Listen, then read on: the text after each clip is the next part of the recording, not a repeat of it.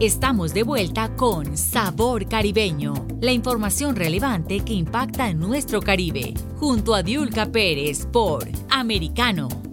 Gracias por continuar aquí en Sabor Caribeño. Hablemos de México y lo que está pasando en Nuevo León, exactamente la desaparición de mujeres, pero también de niños, mujeres jóvenes y niños eh, entre los 6 y 12 años. Podría ser un tema demasiado delicado, o más bien ya lo es, demasiado delicado para las autoridades mexicanas que en muchas ocasiones no tienen respuesta. Nos da gusto recibir al periodista mexicano José Luis Carrillo para hablar de la desaparición de Devani Escobar, que junto a muchas otras mujeres ha desaparecido de su hogar. La familia desconoce incluso qué nexos pudieran haber eh, provocado su desaparición. Y esto pone un panorama más oscuro todavía. José Luis, bienvenido, gracias por estar con nosotros, bienvenido a Americano Media y a Sabor Caribeño. Gracias, muy buenos días, saludos desde Monterrey, es un gusto estar aquí en Americano Medio en este programa de Sabor Caribeño. Te comento, te escuchaba con atención antes de irnos al corte, al corte comercial, y, y, es cierto, este, hay una situación interesante en el estado, pues uno de los, Nuevo León es uno de los estados más, pues, conservadores, al mismo tiempo más productivos de México, uno de los estados más educados. Te doy algo de antecedentes. Hace apenas un año, el nuevo gobernador, el gobernador actual que tiene apenas algunos meses, un joven, Samuel García, de apenas 34 años de edad, este, hace apenas algunos, algún año, las ciudades, las carteleras, los espectaculares de las principales avenidas aquí de Monterrey, apenas 200 kilómetros de la frontera con Texas, eh, circulaban sus, versiones de, de propaganda, decía Samuel, Samuel será el único que defenderá a las mujeres. Eran carteles en todas las eh, regiones de Nuevo León que argumentaban una campaña este, echada para adelante en el tema de la atención a un problema que ya estaba latente desde antes, desde cuando él estaba en, en, su campaña política. Sin embargo, un año después, el señor Samuel García ya es gobernador, los carteles ya no están en su lugar y sin embargo nos encontramos a un panorama mucho más oscuro, mucho más oscuro que esta mañana eh, de, esta mañana aquí en Monterrey, apenas 18 grados, sumamente nublado, una mañana muy nublada. El futuro de Nuevo León se ve muy nublado. El, el tema de Devani, como bien lo manejabas, inicia un 9 de abril en la madrugada. Es un tema muy, muy que ha sido una bomba, una bomba que ha explotado y ha sacudido a toda la sociedad de Nuevo León. Una sociedad pues no, no muy acostumbrada en fechas recientes a ese tipo de cosas, pero lamentablemente que parece que la realidad ya nos, ya nos ha rebasado. El 9 de abril en la madrugada tuvimos la última foto de Devani, la última foto de Devani, que le tomó un automóvil de aplicación, un, taxi de, de, de, aplicación, donde fue dejada sola sobre la carretera a Laredo, Texas, alrededor de las 5 de la mañana. Desde entonces se levantó mucha polémica, mucha polémica, por la desaparición de Devani.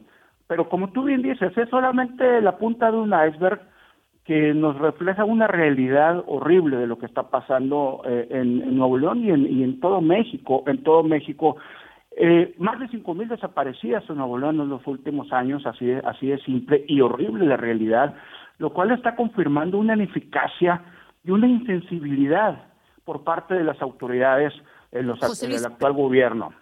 Pero me gustaría preguntarte, porque la mayoría de las, de las mujeres desaparecidas son mujeres muy jóvenes. ¿Cuál sería el fin de secuestrar mujeres jóvenes? ¿La trata de personas para la prostitución? ¿El tráfico de estupefacientes? O sea, ¿qué sería? ¿Por qué? Pero además, ¿por qué asesinarlas? como te comentaba al principio, el tema aquí es de que la gente está obviamente molesta, obviamente molesta por la y por la falta de, de, de, de, resultados por parte de la autoridad y eso que me estás preguntando lo reafirma. Simple y sencillamente no ha habido ni un gobierno a nivel estatal ni a, ni a nivel federal ni el gobierno de la República han dado una explicación acerca de qué está pasando con este tipo de situaciones. Vaya, ha habido muchas reacciones, muchas versiones, muchas contradicciones. De hecho, ayer mismo el fiscal general del Estado el, fiscal general anunció la sesión, vaya, dio de baja a dos fiscales encargados precisamente de la desaparición en, el tema de las mujeres, dio de baja por primera vez, vaya, hay dos, dos bajas en el gobierno, que están aceptando que las investigaciones no han estado al nivel de lo que la sociedad ha estado demandando. La verdad de las cosas es que hay muchos rumores, hay muchas contradicciones, hay muchas pifias legales por parte de las autoridades. Eso es lo que mantiene en zozobra a la comunidad de Nuevo León y de México, que no, que, que, no solamente perciben que sus autoridades no están al nivel del problema tan grande que están enfrentando. Las organizaciones no gubernamentales, que son las asociaciones civiles, han tenido que ahora sí que organizarse, organizarse entre ellas mismas ante la inacción y la ineficacia gubernamental y ha llegado el tema de que hasta hay comercios seguros, casas seguras en toda la zona metropolitana de Monterrey, en donde le están diciendo a las mujeres que se sientan en situación vulnerable en las noches, con las medianoches, siéntanse seguras de que hay lugares en donde las podemos recibir en caso de que ustedes se sientan eh, y, que, detecten que están en una situación que no se sienten seguras por las calles de Monterrey. Vuelvo a repetirte, eh, la Fiscalía ayer removió de su cargo a dos fiscales precisamente reconociendo reconociendo las pifias y las negligencias en las investigaciones realizadas desde hace ya dos semanas en el caso de Dadani. No es posible que la hayan encontrado casi tres semanas después de que desapareció en el mismo lugar en donde unos días después de que fue denunciada su desaparición hicieron un recorrido de inspección. Vaya, el motel Nueva Castilla, como la carretera de Laredo, donde fue encontrado el cuerpo de Devani, simplemente ya lo habían registrado, ya lo habían inspeccionado, ellos argumentaron que hasta con, perros especiales y sin embargo no lo encontraron. Esa es la gran duda.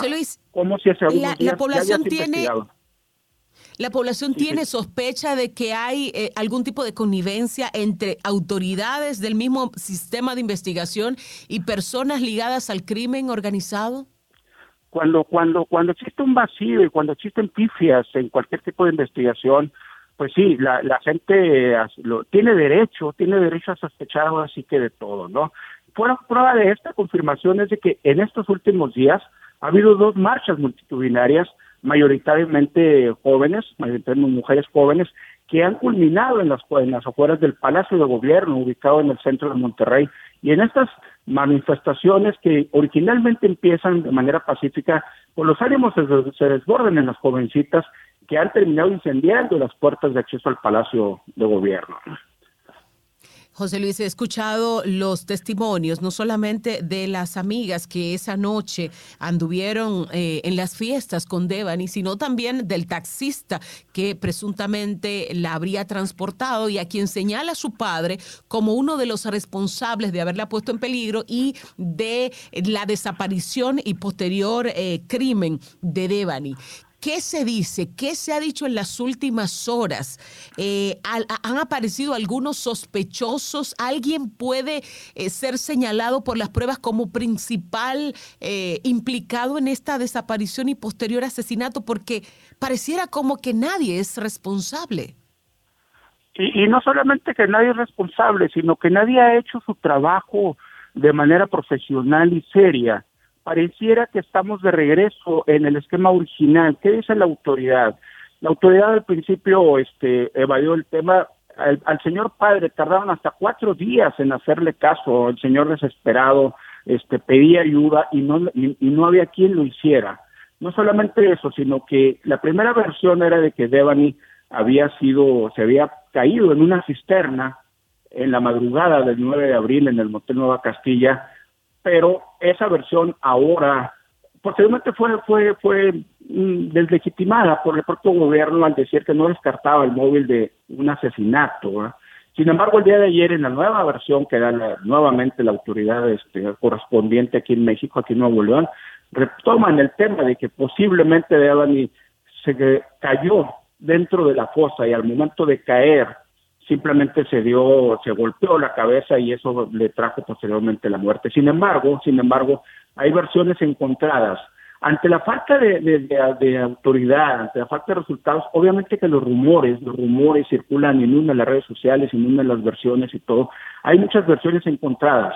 Abundan muchos videos en donde se ve a Evani salir de, de una quinta en donde estuvo unas horas antes en un convivio, en una fiesta, y de ahí salió corriendo y se ve a algunos jóvenes persiguiéndola.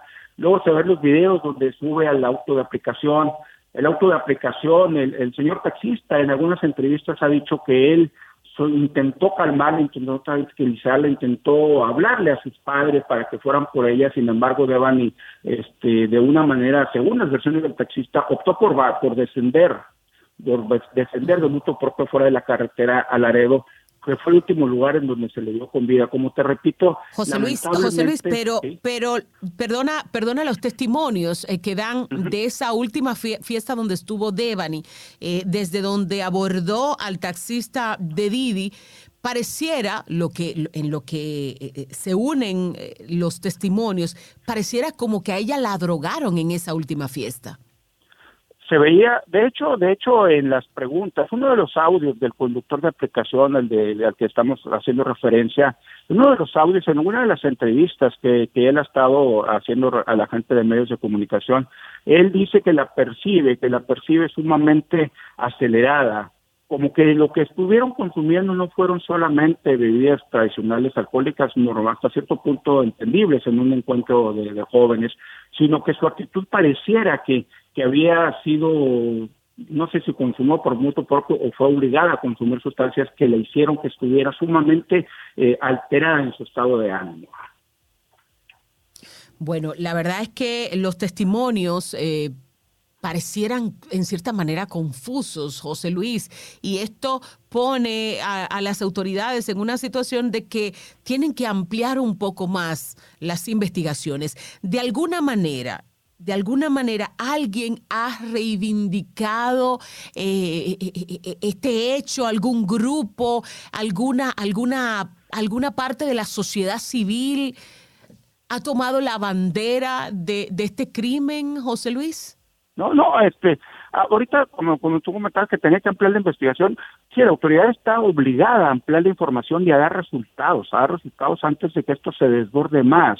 Como te decía al principio de, mi participación esta mañana, el tema de hoy es solamente, es solamente un tema que desbordó ya el ánimo, que la gente ya obligó a que la gente empiece a salir a la calle y decir ni una más, ni una más, porque aquí en México en el último año, en todo el país, hemos registrado alrededor de mil feminicidios en, lo que en, solo un año, ¿no? Entonces México, México en las marchas empiezan a llamarlo a las fuertes jovencitas que en México somos una nación de feminicidios. O sea, simplemente en lo que va en este año en Nuevo León, no solamente en el caso de Dani, tenemos a 52, 52 mujeres jóvenes desaparecidas, ¿no? O sea, es un tema de que Nuevo León está haciendo un escaparate mundial, pero lamentablemente no para bien hasta ahorita en este momento no hay una línea clara de qué es lo que esté pasando.